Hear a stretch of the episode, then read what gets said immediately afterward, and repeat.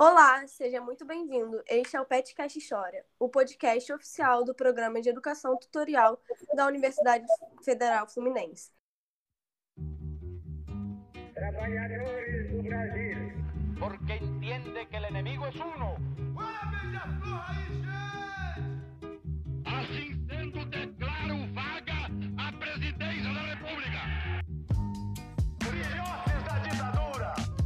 as fronteiras da Alemanha Oriental estão abertas. Vai todo mundo perder. Isso é uma mentira, é uma pantomima, uma patuscada. Eu sou a Giovana Teperino, integrante do PET, e aqui comigo, para fazer a sua grande estreia, está a Jennifer Cursino, a nossa nova bolsista do PET. Jennifer, quer se apresentar um pouquinho para os nossos ouvintes? Oi, oi, Giovana. Oi, pessoal que está ouvindo a gente. Eu também sou do PET e é um prazer estar aqui apresentando esse episódio com a Giovana e com a nossa convidada mais que especial, a doutora Mariana Bruce, que agora temos a honra de dizer que atua como professora adjunta em História da América 3, na nossa casa, vulgo Universidade Federal Fluminense. Se você quiser apresentar um pouco sobre seus estudos, professora. Olá, Giovana, Jennifer, muito obrigada pela acolhida tão calorosa e generosa. Estou muito feliz de estar aqui como professora de História da América, é, dando continuidade às pesquisas que eu venho desenvolvendo nos últimos anos, inicialmente com a Venezuela, a partir da análise né, da democracia participativa e protagônica, quando eu tive a oportunidade de viver um campo numa favela de Caracas para estudar a prática social dos conselhos comunais e toda a discussão em torno da democratização da democracia. E na sequência, quando eu me dirigi para Bolívia, me voltei para Bolívia para pensar aí questões é, de maior complexidade, digamos assim, para além da democratização da democracia, como pensar é, alternativas antissistêmicas mesmo, né? A visibilidade que trouxe é, a eleição do Evo Morales para toda uma cosmopercepção né, dos é, distintos movimentos indígenas na América Latina e particularmente aí essa síntese aí do bem viver, né, que vem é, dos Andes, gera uma oportunidade também, né, tem seus correlatos em vários outros povos, mas que ganha uma visibilidade grande nesse contexto, é, me chamou muita atenção e me fez é, é, enveredar nessa pesquisa no doutorado, quando eu fui para Bolívia, é, fui para a cidade de El Alto, vivenciei também lá a experiência junto com as juntas territoriais, dando continuidade ao estudo das organizações territoriais de base, mas pensando também questões para além da discussão da democracia. Então, hoje aqui estou me debruçando nos estudos sobre Fausto Reinaga, e toda a questão da, dessa ideologia indianista na Bolívia, com repercussões aí também em vários movimentos sociais, e pensando a problemática do bem viver, os seus desafios diante da apropriação do Estado, né? Como é que isso de fato se dá? Enfim, estou aí nesses processos todos. É muito legal a gente ter é você aqui como nossa convidada, justamente porque são temas muito interessantes, né? Os que você estuda e são muito importantes para o nosso contemporâneo, né? Justamente para a gente pensar é, em que mundo a gente está vivendo, qual mundo que a gente quer para o nosso futuro, quais são as, as respostas que a gente tem que dar, como que a gente vive, é, todas, todas questões assim muito importantes, então que tem tudo a ver com o tema que a gente vai apresentar hoje para vocês, mas antes, a gente sempre gosta de lembrar e pedir para vocês seguirem a gente nas redes sociais. É... A gente está no Instagram como arroba no Twitter como arroba no Facebook como Pet Niterói e também estamos no YouTube como Pet História UF. Então, hoje a gente vai falar sobre os ocorridos da Guerra da Água, o impacto que essa guerra teve, que foi uma guerra que ocorreu em Cochabamba, na Bolívia, é, durante os anos 2000.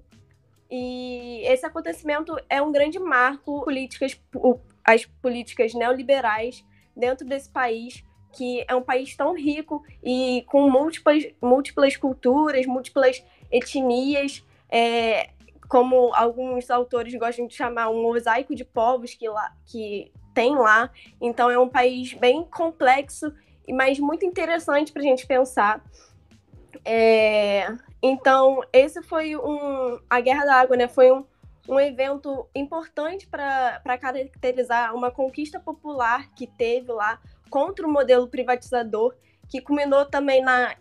Já dando um spoiler aqui para vocês, mas culminou na expulsão de uma empresa chamada Águas del Tunari. E também é importante para a gente analisar o processo de ascensão do governo do Evo Morales como um primeiro presidente indígena no continente americano, né? É, de encontro com isso, a gente vai para a nossa primeira pergunta. Antes, eu vou contextualizar um pouquinho aqui, para você, ouvinte, entender melhor do que, que a gente está falando. Então, vamos voltar um pouco, pensar lá nas décadas dos anos 60, 70, 80, até chegar aqui nos anos 2000. É, o mundo passou por muitos processos interessantes e, ao mesmo tempo, complexos, né, que, mu que mudaram é, a nossa forma social de viver, de se relacionar, a nossa, a nossa cultura também mudou muito econom economicamente. Então, são vários os exemplos desse, de acontecimentos durante esses períodos, é, mas aqui eu chamo atenção principalmente para as agitações políticas e culturais é, populares que ocorreram durante a década de 60, é, mas também durante essa década a gente teve, infelizmente, uma onda de, de ditaduras muito cruéis aqui, na, especialmente na América Latina, que, por, por outro lado, é, também mobilizou é, quando essas ditaduras caem, mobilizam também é, lutas sociais, porque o povo vai às ruas querendo os seus direitos, querendo as suas liberdades, é, querendo se expressar novamente. Então, voltando aqui, o nosso foco que é na Bolívia, é, tenta, é, mesmo com suas particularidades, que sabemos que tem cada país, cada povo, cada cultura, é, de, modo, de modo geral, não foi tão diferente. Lá também a gente pôde ver ah, esses acontecimentos de cunho social, onde o povo ia buscar pelos seus ideais, iam à luta desses seus ideais. Então, aqui eu vou citar como um exemplo só para caso vocês tenham é, curiosidade poder pesquisar depois, ou talvez até mesmo a nossa professora vai falar um pouco disso que é uma mobilização dos povos indígenas de lá, desses povos originários, em prol é, dessa, desse direito deles sobre a terra, sobre viver, sobre é, querer poder exercer os seus direitos. Então, aqui, como exemplo disso, a gente pode citar a Federação é, Camponesa do Tupacatari, que foi um movimento que procurava representar esse campesinato indígena boliviano e que levantava muito essas pautas étnicas, é, denunciando a exploração econômica, política desses povos indígenas, é, o genocídio que eles sofriam culturalmente e a discriminação, é, descriminalização da vida política, né? Então, na Bolívia também, é, ao longo dessas décadas, os autores, é, também a Mariana vai poder falar um pouco melhor disso do que eu, é, chamam que durante essas décadas teve uma etnização da política que é um processo bem amplo e complexo para a gente falar tudo em um podcast, mas é, é, um pro, é um processo que ocorreu na Bolívia justamente desses povos irem atrás dos seus direitos, é, deles se colocarem nesse meio político e, e implementar né, seus ideais e, e seus direitos. Então, ali, chegando na década de 1990 e os anos 2000, o que a gente observa é o auge das reformas neoliberais, causando um recrudescimento das desigualdades sociais, afetando diretamente essas classes populares e indígenas. Então, no auge desse período neoliberal na Bolívia, há uma tentativa de privatizar a água e que é um direito básico, né, de todo de todo ser humano.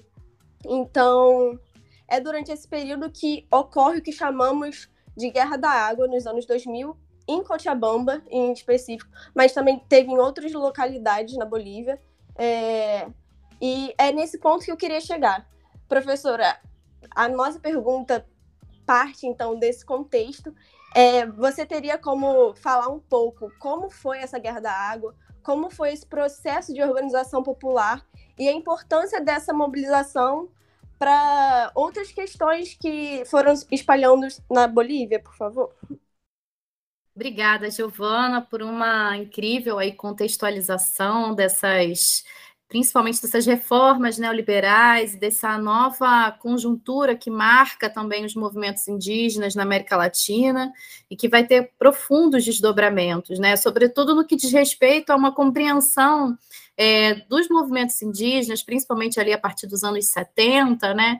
De ir para a disputa do Estado, quer dizer é, já havia um pensamento crítico no âmbito de muitos movimentos, mas que não apontavam necessariamente nessa direção, né, da disputa do Estado, da ressignificação desse Estado. Havia um acúmulo ali de práticas, né, milenares, ancestrais, é, que vão se atualizando, obviamente, no tempo, nas comunidades, e que uh, servem de base, de inspiração para ressignificar a vida, né? repensar essa estrutura moderno-colonial é, que é preservada pelo colonialismo interno após as independências, porque é, o fundamental é a gente compreender né, que as independências que uh, interrompem o processo de colonização não necessariamente rompem com o colonialismo. Então, o que a gente observa na América Latina é que esses estados nacionais vão se constituindo a partir de uma lógica que perpetua essa dominação de raça, essa dominação racial, supremacista, que invisibiliza a existência de povos indígenas, de povos negros, né? Com muitas consequências aí para a história é, de todos nós. Então, é, no caso mais específico da Bolívia, é, o que a gente vai observar assim, é que sempre houve uma insurreição, uma, um forte é, conteúdo ali insurrecional né, dos movimentos, tá? desde antes né, da Revolução de 52, mas que tinha como marca, marco organizativo, é, por exemplo, a organização sindical, quer dizer, é, nos anos 50, a gente tem é, um movimento de massas na Bolívia que vai se estruturar em torno, por exemplo, do sindicalismo mineiro, é, com proposições absolutamente radicais aí para pensar os rumos da Bolívia, né? Inclusive, dentro do sindicalismo mineiro, você tem ali, por exemplo, enquanto a maior parte dos partidos comunistas na América Latina é, se alinharam à Terceira Internacional e à Revolução em etapas, a gente tem ali é, no, dentro do sindicalismo mineiro a discussão sobre a revolução agora, vamos fazer o socialismo agora, né? Então, é, sobre inspiração trotskista, né, e tal. Quer dizer, mas a organização popular ela se estruturava a partir de outros contornos, digamos assim, né? Evidentemente, esses trabalhadores mineiros têm uma base indígena, tem. A gente está falando de um país que é mais de 80% indígena, né? É isso modestamente falando, né? Então, é, o que muda, principalmente ali a partir dos anos 70, 80, é uma etnização da política, como você muito bem colocou, que vai ressignificar essas identidades e partir delas para discutir toda uma concepção de sociedade. E aí, quer dizer, essa politização da etnicidade, ela vai trazer vários desdobramentos que vão reverberar assim na concepção de Estado, de democracia, de justiça, né, entre outros. E isso também é acompanhado não apenas, né, do ponto de vista da elaboração teórica, mas você vai ter movimentos insurgentes também que vão tensionar com é, um limite que está colocado ali de um Estado que não reconhece é, essas pessoas como sujeitos né, dentro de um, de um país, né? Que ao contrário, elas seguem ali dentro de uma lógica que ah, as invisibiliza.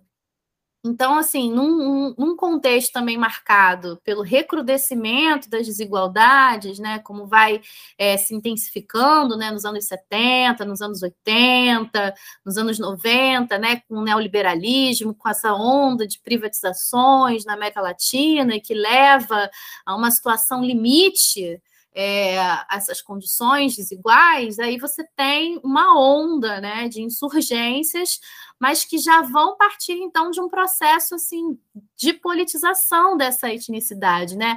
A guerra da água, ela vai pautar a questão da água como um direito, evidentemente, em resposta a essas reformas neoliberais, mas vai trazendo esse protagonismo indígena para um lugar de disputa, né, que é, até então não tinha exatamente uma organização é, que desse é, efetiva visibilidade né, a, essas, a essas premissas. Quer dizer, desde os anos 70 você já tem ali alguns ensaios no sentido da formação. Eu falei que eu estava estudando né, o Fausto Reinaga, que é um grande, talvez uma, uma, o principal teórico é, indianista né, né, nessa região dos Andes, né, especialmente na Bolívia, e que vai elaborar filosoficamente, né, politicamente, o que, que é esse processo de etnização da política e que vai também é, fomentar a criação de um partido índio revolucionário, de exércitos, inclusive revolucionários, que vão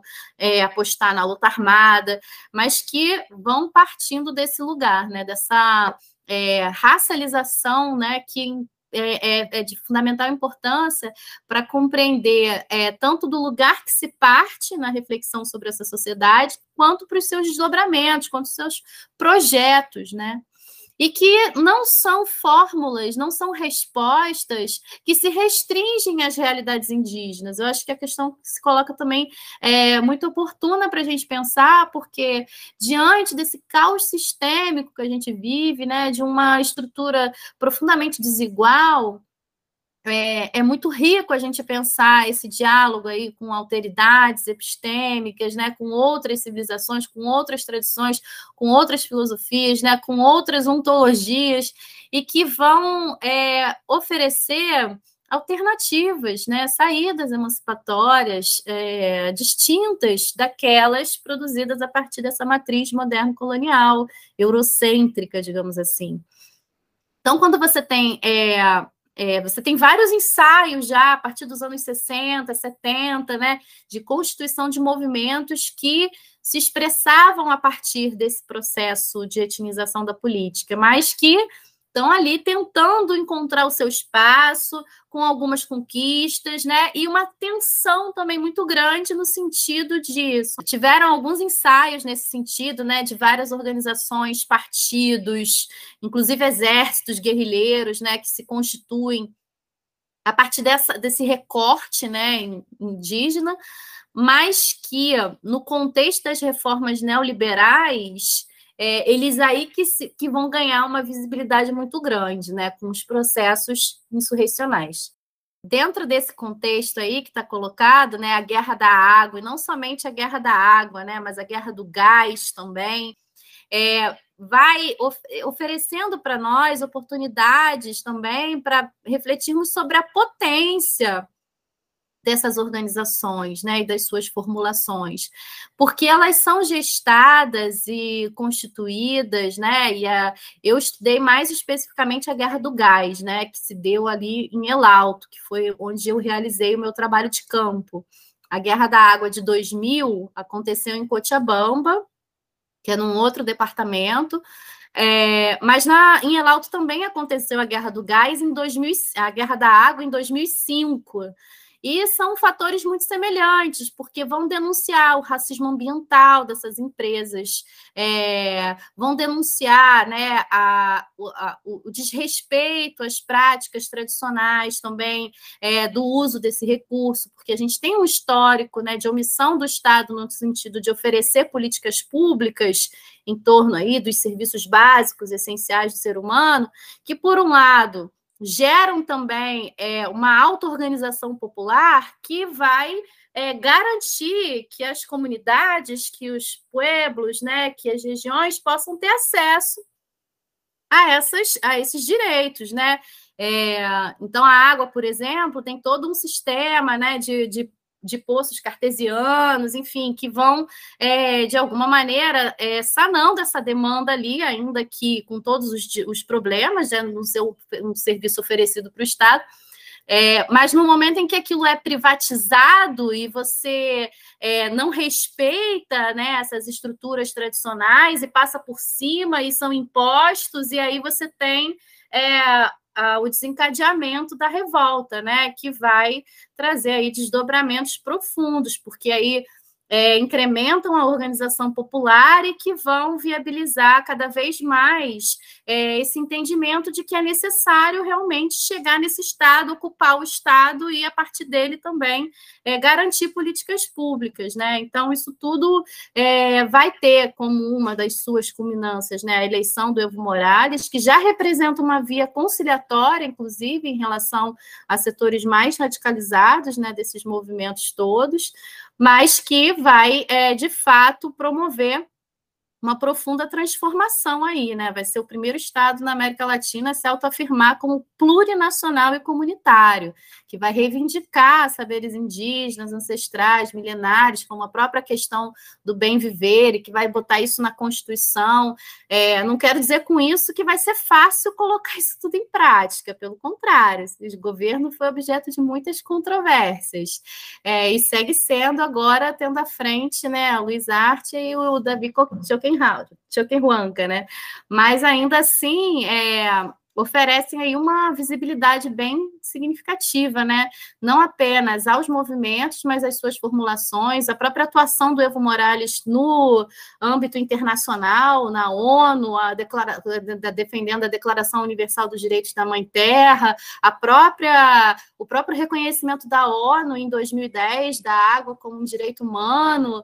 Isso tudo é fruto dessas lutas, desse protagonismo indígena que vem pautando essas questões e vem gerando é, transformações no mundo como um todo, né? Portanto, é, não, são, não são questões particulares, né? Pelo contrário, acho que parte de um lugar interessante que relocaliza esse mundo moderno ocidental na sua própria particularidade, oferece outras soluções é, para o mundo e vai para o enfrentamento, e vai para a disputa, né? E daí acontecem algumas é, respostas bastante interessantes, né, para todos nós. Acho que eu já estou me estendendo demais aqui, já até me perdi da pergunta. Vamos seguir aqui no papo, na conversa, para ver o que mais a gente pode falar aí desses fenômenos. Ai, é ótimo ouvir você falando sobre esse assunto, porque é um assunto muito importante e tem muito o que se discutir, né? E tem muito. A, aconteceu na Bolívia, só que não, não é um movimento isolado, porque isso reflete no mundo inteiro, porque a gente fala sobre questões básicas de vida, como a água, como o gás, e, e como isso, essas políticas neoliberais elas impactam né, nessa vida. Então, observando isso, é, ou, ouvindo um pouco sobre isso, a Jennifer pode fazer uma pergunta mais específica aí para a gente continuar nosso papo. Então, professora, a segunda pergunta que a gente gostaria de fazer está mais direcionada para que os ouvintes possam compreender de uma maneira mais direta como que os efeitos da privatização vai ter um impacto na vida das pessoas e como isso vai alterar a própria estrutura política na Bolívia. Então, Jennifer, eu acho que assim, esse protagonismo indígena, né, que se dá na luta contra a privatização, né, proporcionada aí por esses projetos neoliberais, ele vai trazer também um elemento muito interessante que é não apenas a questão, né, da luta por direitos, mas da própria compreensão e concepção né, do que seriam é, esses recursos naturais, entende? Que deixam, na verdade, de ser entendidos no senso comum como recurso natural, e aí volta para toda uma reflexão que vai é, disputar esse sentido da natureza. Que aí sim foge de uma lógica cartesiana, dicotômica, antropocêntrica, característica desse pensamento moderno colonial e que vai formular que vai formular a partir das tradições originárias, né, ancestrais, é, todo um entendimento dessa natureza é, como parte de uma totalidade da qual o ser humano também se inclui é, dentro de uma lógica muito mais, digamos assim, sociobiocêntrica do que antropocêntrica, né? E a natureza como aquela que possui seus valores intrínsecos e que não está a serviço do ser humano. É, e nesse sentido, ela também é concebida como um sujeito de direitos. Então, quer dizer, a luta por direitos ela não se restringe aos seres humanos, né? Uma pauta muito importante, né, que oriunda desses movimentos é a luta justamente para o reconhecimento da natureza como um sujeito de direitos. E aí tem todo um entendimento, né, no sentido de que a água deve ser um direito humano, o acesso à água, mas aí tem toda uma reflexão sobre como a gente se relaciona com a água, como a gente se relaciona com a natureza, né? E aí assumir uma nova postura em relação a isso. E quando a gente olha assim é, para a conjuntura atual e pensando na América Latina, a gente vai observar que os povos indígenas que estão se colocando nessa disputa né, de entendimento de mundo e que estão partindo para o Estado também, para partir do Estado promover mudanças, que vão para os fóruns internacionais e que vão disputando diretrizes globais, eles se localizam hoje talvez num lugar mais estratégico é, do momento atual de reprodução do capitalismo, né, que é onde se encontram é, os principais, as principais jazidas de minérios, né, de matérias-primas, digamos assim, que funcionam, que, que vão ser, que são a base da engrenagem desse sistema. Muito se fala hoje, por exemplo, né, da economia verde lá na Europa, né, de energias renováveis, não sei mais o que, carro elétrico, legal. Mas da onde vem a matéria-prima, né, para garantir o carro elétrico? Vem aqui das jazidas de minérios da América Latina, né? E está tudo aqui na América Latina. E quem vive nesses espaços são os povos indígenas, e aí eles vão discutir território, terra, liberdade, autodeterminação, e vão falar: não, não dá. Não tem como seguir essa lógica extrativista, não tem como seguir com essa lógica de crescimento econômico, de desenvolvimento. A gente tem que pensar outros mundos, tem que pensar outras possibilidades, né? O bem viver, de alguma forma, é um apontamento que busca sintetizar alguns desses princípios, né, que são dispersos, mas que vão caminhar um pouco nessa direção de é, pensar o mundo a partir de outros paradigmas, né? Então, é, essa luta contra o neoliberalismo, ela é apenas assim, é, um, um, um, fragmento né, de uma história muito mais complexa. E a própria, a própria responsabilidade histórica né, que vem junto com essas proposições, acaba colocando esses próprios movimentos, assim, muitas vezes numa saia justa, porque aí como dar conta disso no contexto atual? Né? Essa foi uma das grandes controvérsias do governo Evo Morales, que ele é eleito, né? ele se destaca como liderança sindical nesse contexto da guerra da água, na guerra do gás, né?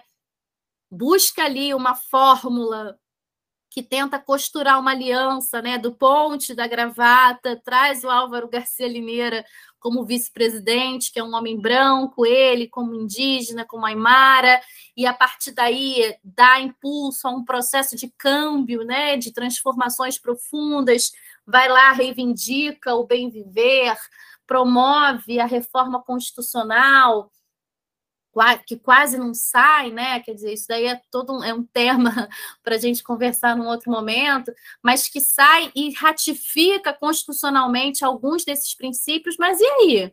Como colocar isso em prática? E esse foi o maior desafio quando o governo se vê, por exemplo, em 2011, diante lá de Tipnis, que é uma reserva indígena, em que se coloca a necessidade da construção de uma estrada que atravessaria a reserva, e os povos originários que ali viviam começam a dizer: pô, peraí, e a autodeterminação? Esse território é nosso. E as pressões, por outro lado, né, para promover um maior desenvolvimento, crescimento e até gerar recursos, mesmo que seja com o objetivo de redistribuir riqueza. Mas, enfim, é, entra em contradição, né? O governo se viu muito assim, com essa necessidade imperativa de atender a uma demanda internacional, né? De escoamento de produção, é, de extrativismo, para financiar, inclusive, essa mudança né, do centro global é, da Europa para a Ásia, né, ou do hemisfério norte, assim, do Atlântico Norte para a Ásia, né, com a ascensão da China, e aí você tem todo um conjunto de reformas infraestruturais na América Latina para adequar o mercado à demanda chinesa, que traz recursos, esses recursos que precisam ser utilizados para fazer política de enfrentamento à miséria, trazer política social, mas que não consegue romper com essa lógica né, do trator, enfim. E aí ele começa a ser muito questionado, né, por essa base indígena que é plural, que é diversa, né? A gente sempre tem que tomar cuidado com isso, mas que em muitos casos chegam inclusive a questionar a própria condição indígena do Evo, que parte de um segmento que são dos cocalheiros, né, que não são os cocalheiros tradicionais, são os cocalheiros que produzem coca em larga escala dentro de uma outra lógica voltada para o mercado internacional. E aí tem, enfim, muitas discussões em torno disso.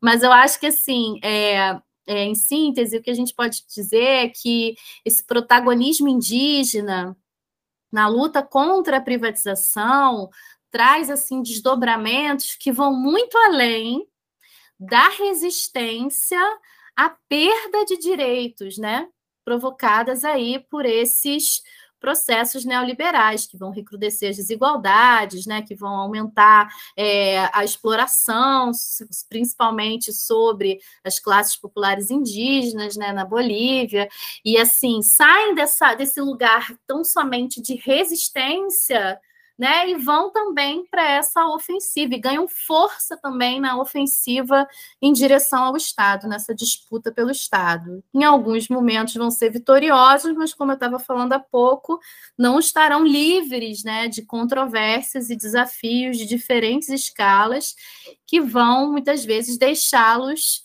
é, até mesmo né, líderes como o próprio Evo Morales em saia justa, a ponto dele sofrer um golpe de Estado e não ter tido força política para revertê-lo. Né? Então, é, isso é muito simbólico para o que está acontecendo na Bolívia. Da mesma forma que é simbólico, né, depois do período do golpe, o mais ter sido eleito novamente, enfim, parte de, de, todas essas tensões que vão acontecendo, né? E dos desafios que estão colocados em, e de fato botar em prática é, muitos desses ideais, desses valores, dessas matrizes, que são profundamente contraditórias com essa estrutura sistêmica assim, que nos rege, mas que são absolutamente necessárias, eu diria, para a gente evitar esse colapso civilizacional e ambiental, né, que está colocado num futuro não tão distante.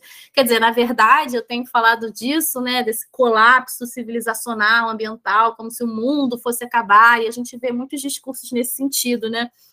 Mas a gente tem que tomar cuidado com isso, porque o mundo vai acabar sim, mas vai acabar para os mais pobres, porque os mais ricos e mais especificamente, né, os brancos do norte, eles vão dar um jeito de sobreviver mesmo com o mundo completamente destruído. Mas eles vão dar um jeito deles sobreviverem, né? O que está sendo colocado em pauta, na verdade, é essa ameaça de extermínio, né? É, é, que vai impactar principalmente a vida das maiorias que estão aí no mundo. Então, é urgente, de fato, a gente impedir, a gente fazer essa disputa, né? Não apenas é, política ou filosófica, né? Dos sentidos da natureza e das nossas relações com a natureza natureza e das relações entre nós mesmos, né, seres humanos, mas ir para cada é, para cada espaço mesmo que a gente ocupa para é, aprofundar essas reflexões e ocupar espaços e ampliar essas batalhas, né? Então é, é uma responsabilidade mesmo de todos nós diante né, dos desafios que estão colocados aí nesse tempo presente. É, e são muitos os desafios, né? É, pensando muito aqui em tudo que você está falando, que era exatamente o que a gente queria questionar é, numa terceira pergunta aqui, mas você já abrangiu é, os nossos questionamentos muito bem, falando sobre esse sistema neoliberal, extrativista, é, como ele ele impacta né, o mundo em que vivemos, mas principalmente para as classes trabalhadoras, é, os campesinatos, é, os povos originários, enfim. Não, como a, a senhora disse também, né, que o mundo vai acabar para quem, né? Isso eu tô aqui refletindo muito agora mesmo, porque fui pega de surpresa com essa frase, mas pensando nisso, é...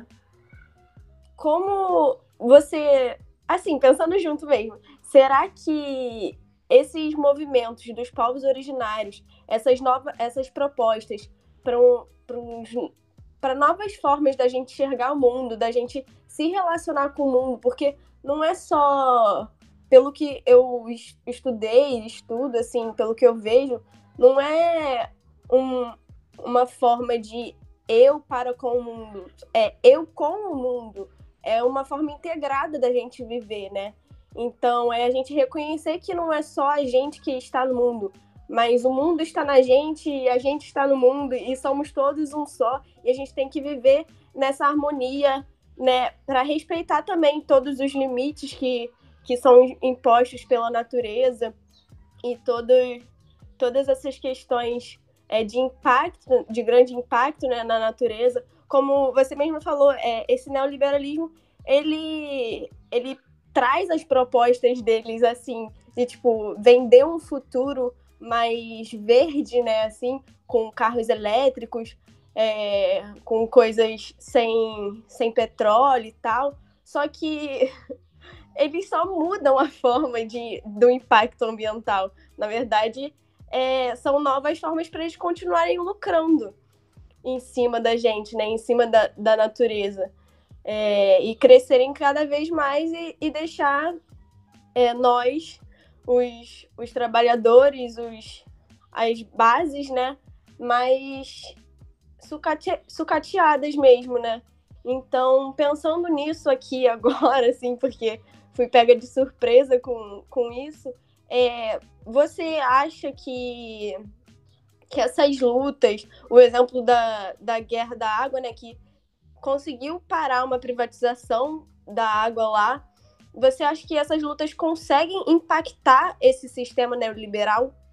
Tipo, não sei, é, infra... entre aspas, assim, né? Enfraquecer esse sistema, fazer com que eles repensem, porque é muito difícil a gente pensar assim do outro lado, né? Como a gente impacta esse sistema. A gente pensa muito como ele impacta a gente. Então, é, é porque me veio esse pensamento aqui também, não precisa ter uma resposta no ponta da língua, é só para a gente pensar mesmo junto. Então, Giovana, quando a gente vai para essa reflexão mais desafiadora, né, das estratégias antissistêmicas, como é que, de fato, a gente impacta, né, esse, esse sistema que é tão complexo e poderoso, a gente tem que é, olhar, eh, tomar cuidado com a perspectiva, né? Da onde a gente, para onde a gente está olhando, porque ao depender da perspectiva, a gente pode se desmotivar muito, né, com relação às possibilidades reais de mudança. Então, quando a gente olha para esse monstro, né, para esse sistema global capitalista, extrativista, desenvolvimentista, produtivista, consumista e tudo mais, é, é muito desafiador, né? Realmente, cara, como a gente desmonta essa engrenagem? Só que a, a perspectiva tem que estar para um outro lado. Ao invés de a gente olhar para o gigante que está lá em cima, a gente quer acertar a cara dele para derrubar. Talvez a gente olhar para o pé, a gente vai perceber que tem um exército ali de formiguinha trabalhando é, para decepar aquele dedão do pé, sabe? Que quando ele menos perceber esse dedão aí sa saindo de cena, ele pode perder o equilíbrio e cair. Eu gosto muito dessa metáfora, porque permite que a gente olhe, lance nossa perspectiva para esses outros mundos que já existem, né? Porque esse sistema se impõe hegemonicamente, mas ele não é absoluto. E aí, nesse sentido, nas periferias, nas margens, nas resistências indígenas, nos tecidos comunitários constituídos pelo povo preto periférico, né, pelas mulheres, assim, é, pensando também atravessadas aí por outras condições, né, de classe, de raça, a gente vai observando que há uma potência ali, né, de gestação mesmo de outros mundos de, que vão, é, em alguma medida, impactar essas estruturas gradativamente, assim. Quando a gente pensa nos anos 2000, no desencadeamento da Guerra da Água, a gente vai observar que assim um, um grande fator que propicia a mobilização é, poderosa, né, de uma cidade inteira em Cochabamba, ou no caso mais específico, por exemplo, de El Alto, quando que eu tive a oportunidade de estudar. O que a gente vai ver ali, por exemplo, que foi na Guerra do Gás em 2003, tecidos comunitários, né, que se estruturam a partir de lógicas diferentes, né, do individualismo liberal e que vão é, modificando aí, que vão dando sentido também a estruturas que muitas vezes vêm desse mundo moderno ocidental. Por exemplo, as juntas vecinais de El Alto, que funcionam assim em tese como associações de moradores, elas ganham um sentido muito diferente, porque vão ser regidas por outras lógicas, por uma outra ética, que são impactadas por esses mundos, né, que vão resistindo nas margens, nas periferias e que em determinados momentos se tornam estratégicos assim no desencadeamento de movimentos que provocam mudanças muito mais amplas do que uh, antes imaginadas. E no caso mais específico da guerra do gás, que é, tem como um dos estopins né, a, a prisão é, de um jovem né, que foi alvo de uma política de justiçamento dentro lá do Departamento de La Paz, enfim, uma discussão específica que o Estado interviu na justiça comunitária prendeu aqueles responsáveis né, pelo justiçamento de um crime que havia sido cometido, mas que a comunidade tinha entendido que a solução para aquilo seria uma, o Estado interviu, prendeu, e aquilo dali foi assim, é óbvio que não foi só isso. Mas os tecidos comunitários foram se articulando e desencadeando também num contexto né, já marcado pelas contradições provocadas pelas reformas neoliberais ali do governo Goni, da aumento de impostos também provocados ali pela política da prefeitura do Pepe Lúcio, né, os formulários Maia, Pai, quer dizer, já tem um contexto ali de desgaste, de efervescência, e aí você tem a, a, essa, esse, essa intervenção do Estado, né, numa dinâmica comunitária como um fator que vai desencadear um movimento de proporções imagináveis, o Pablo Mamani, ele fala dos microgovernos barriales, né, de El Alto, que é como vai se constituindo numa cidade que é estratégica na Bolívia, que fica a 10 quilômetros de uma das capitais da Bolívia e que é porta de entrada para a capital e que quando decide é, obstruir as avenidas e estabelecer um governo indígena, ninguém passa né? E aí eles sufocam a capital, e isso levou à derrubada de dois presidentes, né? Quer dizer, não é pouca coisa. E isso vem assim de tradições muito antigas. Elalto lá em no século no século XVIII, né? Com a revolução de Tupacatari também estava lá no mesmo lugar de Elalto fazendo cerco da cidade de La Paz, né, em 1781. Então, é, são tradições que não são estáticas no tempo, tá? Mas que se estruturam a partir de lógicas que têm a sua própria historicidade, mas que vão é, definindo formas de ser, de estar, de se articular, né, de construir a vida, que em momentos assim de crise como esse, né, do neoliberalismo, né, do recrudescimento das desigualdades, das desigualdades, do aumento dos impostos, e aí aquela rede comunitária, esse tecido comunitário é acionado com uma potência muito expressiva e que, em alguns casos, traz esses desdobramentos, né, de derrubar presidente, de eleger um presidente indígena, né, de disputar uma constituição nova, disputar políticas públicas, e assim vai conquistando terreno. Quer dizer, não é do nada que um presidente começa a reivindicar o bem viver como um horizonte de sentido, que vai para a ONU defender a água como um direito humano, que vai defender a declaração dos direitos da natureza como um sujeito, né, que também então essa redefinição de paradigmas ela vai acontecendo também, né? Mas agora a centralidade das lutas está nos territórios onde essas resistências elas ocorrem, onde a vida funciona em diálogo com o sistema que a oprime, que a silencia, que não reconhece, mas que ao mesmo tempo é espaço também de reprodução de outras lógicas. E você não precisa ir para uma comunidade indígena distante da cidade para aprender essas outras lógicas. Né? Elas estão presentes em tantos tecidos comunitários que são,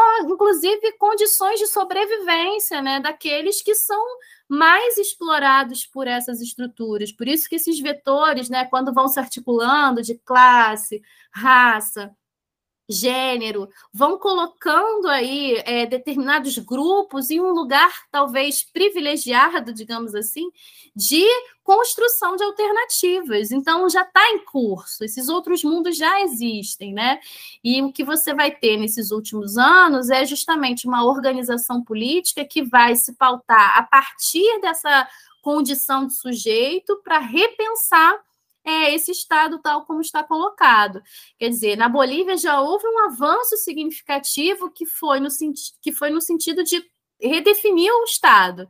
Quer dizer, não é mais o Estado nacional, é o Estado plurinacional e comunitário. Botou lá na Bolívia, é, botou lá na Constituição o bem viver, o, os valores andinos e originários, é, quer dizer, mas há uma crítica, né? A Silvia Rivera Cusican que fala que são palavras mágicas, que não têm efeito real, que são fetichizantes da vida, porque o Estado não dá conta de colocar aquilo em prática. Mas a luta muda de paradigma, né? Muda de patamar.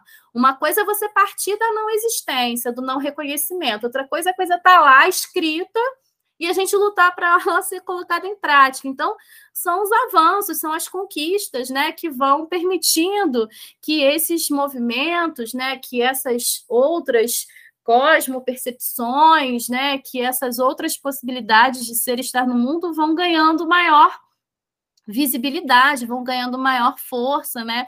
Que nos permite estar hoje aqui falando sobre isso. Quer dizer, é, são resistências que sempre estiveram na Bolívia, que são massacradas sistematicamente, mas hoje a gente está falando disso muito porque teve um presidente indígena que reverberou né, essas tradições de uma forma mais é, ampla, né? Então, é, essa mudança né, de, de, estratégia, digamos assim, política, né, que leva muitos desses movimentos indígenas à disputa do Estado a partir dessa racialização da política, que é um fenômeno que a gente vê acontecendo aqui no Brasil. O que, que é a plataforma de lutas em torno da eleição de mulheres pretas, né? Que vai partir dessa condição racializada para repensar o Estado, para repensar a representação, para repensar as políticas públicas a partir desse recorte racial, né? Que não é uma questão tão somente identitária, né? Pelo contrário, que é uma questão que mexe com estruturas muito consolidadas aí desse sistema capitalista, enfim. Então, eu acho que é, a gente pensa essas esses sujeitos indígenas, né, muito nesse lugar, pelo menos eu penso muito nesse lugar de potência, né, tanto de gestação de outros mundos, né, e de vivência prática desses outros mundos, quanto de disputas, né, desse modelo moderno ocidental, né, que ainda é hegemônico, mas que vem sofrendo duros golpes. Agora, é, o fator mais fundamental disso tudo é que, num contexto histórico que a gente vive, nesse tempo presente, em que há uma maior visibilidade né, dos projetos indígenas, quer dizer, hoje a gente tem essa plataforma em torno da eleição de mulheres pretas, tem também a defesa hoje da bancada do COCAR, né, que tem várias lideranças indígenas brasileiras, isso para trazendo a realidade de discussão aqui para o Brasil, né, em que esse lugar racializado é ponto de partida para a discussão política do Estado, das políticas públicas e das reformas necessárias. Você tem é, um, um, um cenário em que são justamente esses povos os guardiães, né, que estão nos territórios é, defendendo os, o, o, as condições de permanência da nossa existência na Terra, né? É, e que vão ser aqueles que estarão nos que seguem, né, mas que estarão cada vez mais no centro dessas disputas globais. Quando a gente fala dessa economia, né, então vamos lá botar os carros elétricos, mas as jazidas do lítio estão ali na Bolívia, quem está defendendo aquilo ali são os povos indígenas. E aí, como é que vai ser essa história? Então, tem muita luta para acontecer aí nesses próximos anos, e a, e a luta pelo território, pela autodeterminação, né, que é acompanhada não apenas nesse sentido, né, de pensar esses espaços circunscritos né, das territorialidades indígenas, mas como essas territorialidades indígenas extravasam também esses espaços de demarcação e vão é, impactar na, nas cidades e que vão impactar no modo de vida né, de todos de uma forma mais ampla. É, no âmbito assim desse encontro né, intercultural de diferentes tradições e que desse impacto que vão se produzindo aí novas possibilidades, né? Enfim, é, a própria realidade de El Alto já é fruto de uma dinâmica intercultural potente. É muito interessante, por exemplo, quando você é, em El Alto, por exemplo, tem uma feira que é uma das feiras mais famosas da América Latina, né? 26 de julho. E essa feira, assim, você pode chegar como turista ali, caminhar pela feira e pensar assim: caramba, isso aqui é uma feira que poderia ser em qualquer lugar do mundo, né? A despeito assim de ter às vezes uma, uma mulher chola ali vendendo, né, com toda uma, uma, uma vestimenta tipicamente é, boliviana, indígena ali, é, você tem ali produtos, né, do mercado internacional, uma lógica capitalista e tal, quer dizer que uma pessoa desatenta pode olhar e falar, isso aqui não tem nada de indígena, mas se você chega falando Aymara, se abre todo mundo que existe coetaneamente a esse moderno, né?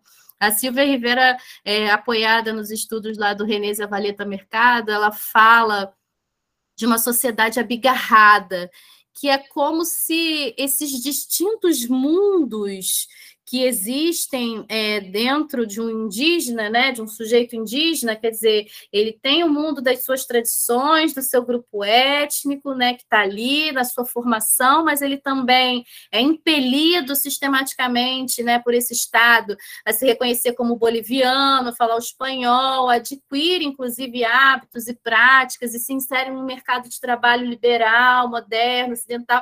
Quer dizer, com isso não significa que essas identidades é, cheguem a uma síntese, né? Como se elas, é, elas se transformassem e chegassem numa terceira coisa, e aí você tem um mestiço. Não é, não é exatamente isso que acontece. Na verdade, esse, essa condição do abigarramento é uma condição em que essas identidades elas coexistem, né?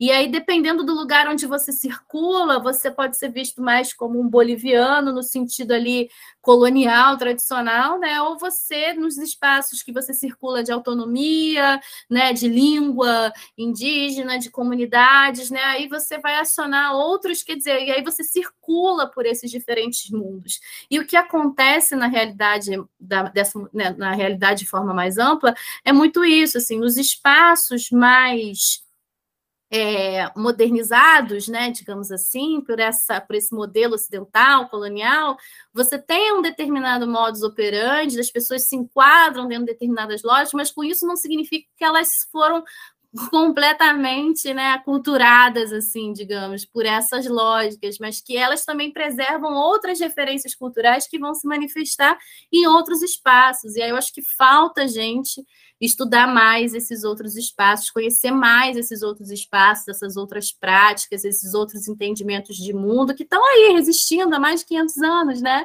E que tem essa potência justamente de preservar tradições, de preservar línguas, de preservar povos, a despeito de todos os esforços de um Estado de exterminar, massacrar, enfim, invisibilizar, né? Então, aí. Então, é, quando a gente fala desse giro decolonial, né, dessa postura de buscar é, é, esse lugar do colonizado, né, como sujeito que produz conhecimento, que uh, não é objeto, né, enfim, a gente vai um pouco nessa direção, né, de ouvir mais o que está sendo gestado nas periferias, nas resistências, né, nesses espaços é, que são espaços de encontro, espaços também de reprodução aí de outros modos, né, de outras possibilidades de ser estar no mundo. Muito obrigada, professora. A gente vai encerrando por aqui. É, é muito gratificante, muito importante também a gente trazer esses questionamentos, a gente é, incentivar vocês a conhecer mais esses novos olhares, esses outros olhares. E como a professora Mariana também falou, é, a gente ser uma formiguinha no mundo, né? Que também é o que o Tiago Ávila fala bastante. Ele é um, um lutador político, né? É, aqui do Brasil, inclusive fica aí a dica para vocês pesquisarem ele. Ele faz, fala bastante sobre o bem viver e luta bastante também por isso aqui no Brasil. Então, muito obrigada mais uma vez a, a Mariana Bruce. Foram ótimas as suas falas, muito, muito enriquecedoras mesmo.